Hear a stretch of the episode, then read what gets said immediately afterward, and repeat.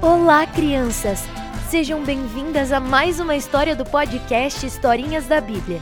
E hoje vamos contar a história de um menino que teve grandes sonhos e os seus irmãos o chamaram de o Grande Sonhador. Vocês sabem de quem estamos falando? Hum, vamos descobrir? Essa história se encontra no livro de Gênesis 37. Vocês se lembram quando contamos a história de Jacó? Bom, hoje nós iremos contar a história do filho mais novo de Jacó. O nome dele era José. José tinha 11 irmãos e ele era o caçula dos seus irmãos. Quando ele tinha lá pelos 17 anos, ele já cuidava dos rebanhos do seu pai junto com os seus irmãos e observava tudinho o que os seus irmãos faziam de errado e contava tudo para o seu pai. Imagina só! Jacó amava mais a José do que todos os seus irmãos, pois ele era o filho da sua velhice. E em um dia, Jacó fez uma túnica. Uma túnica, crianças, era como um vestido comprido. E a que Jacó fez para José era de mangas compridas e toda colorida. Devia ser muito linda, né? Mas seus irmãos ficaram com muito, mas muito ciúmes dele e começaram a odiá-lo, pois a túnica representava muito mais do que apenas uma roupa bonita. Os estudiosos acreditam que ela representava que José era o favorito e que seu pai Jacó tinha a intenção de dar a ele a primogenitura, que era uma bênção dada apenas ao filho mais velho. Mas Jacó talvez pretendesse colocar José como líder sobre todos os seus bens, servos e servas, e toda a sua família quando ele morresse. E onde quer que José passava com a sua túnica, todas as pessoas viam que ele era o favorito do seu pai. E com isso, seus irmãos tinham muitos ciúmes dele. E em um dia, José teve um sonho. E ele decidiu contar a seus irmãos. No sonho, ele e seus irmãos estavam no campo e estavam amarrando feixes, que significa juntar um montão de trigo. E quando eles amarravam esses feixes, o feixe de José se levantou e ficou em pé enquanto o feixe dos irmãos o rodeavam e se inclinavam diante do feixe de José. Nesse sonho, José sonhou que os seus irmãos se prostraram diante dele, como se eles estivessem se ajoelhando. Vamos imaginar que era como se José fosse o rei. Será que os irmãos gostaram disso? Os irmãos disseram para José: Você pensa que vai mesmo reinar sobre nós? Ai, ai, crianças! Os irmãos de José já estavam muito bravos e, mesmo assim, ele resolveu contar mais um sonho que teve. Será que esse próximo sonho irá acalmar o coração dos seus irmãos? Vamos ver. José disse assim: Sonhei também que o sol, a lua e onze estrelas se inclinavam diante de mim.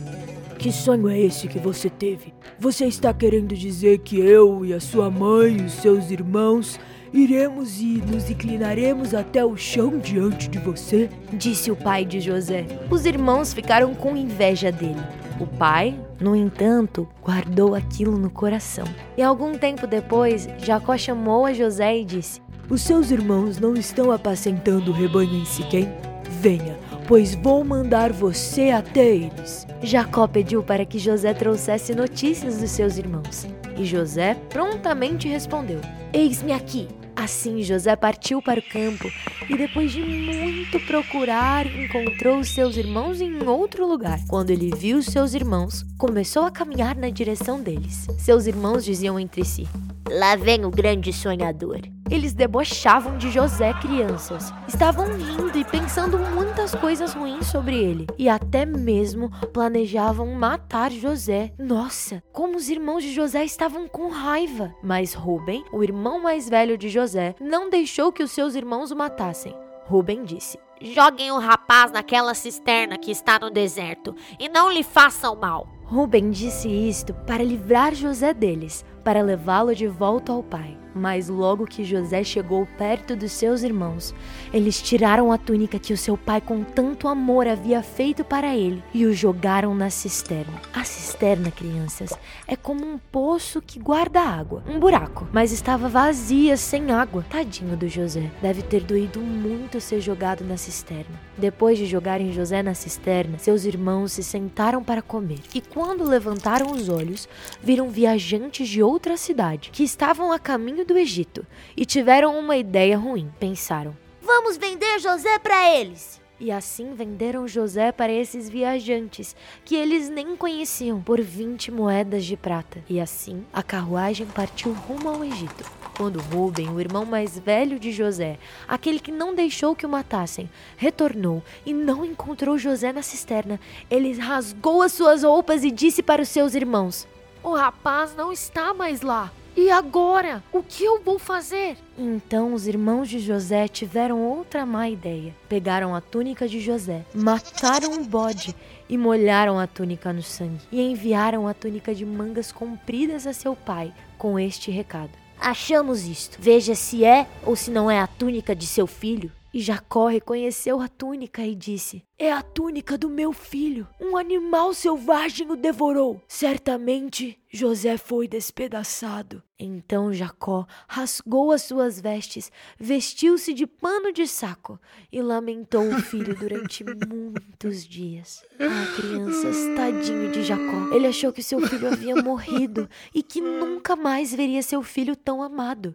Mas enquanto isso, no Egito, aqueles viajantes que eram comerciantes venderam José para Potifar, oficial de Faraó, vendido duas vezes, sozinho em outra cidade, muito longe de casa e do seu pai querido. Imagina a dor no coração de José. Será que Deus havia se esquecido dele? Não, o nosso Deus nunca se esquece de nós e ele não se esqueceu de José. Pelo contrário, a Bíblia conta que o Senhor estava com José e enquanto José estava lá no Egito, Potifar o levou para servir em sua casa. Ele era como um mordomo na casa do oficial do rei e tudo que estava nas mãos de José prosperava. E com isso, Potifar confiou cada vez mais e mais em José e o fez encarregado de tudo que ele tinha. E desde que Potifar o fez mordomo da sua casa e encarregado de tudo que tinha, o Senhor abençoou a casa do egípcio por conta de José. A bênção do Senhor estava sobre tudo o que tinha,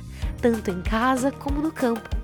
E apesar de ser odiado, maltratado pelos irmãos e vendido até duas vezes, José continuou sendo um bom menino, obedecendo a Deus e servindo a Potifar. Ele cuidava com muita dedicação das coisas da casa de Potifar. E a casa do egípcio foi tão abençoada e prosperou muito por causa de José pois a presença de Deus estava com ele. Por onde José ia, ele carregava a presença de Deus e abençoava os lugares por onde passava.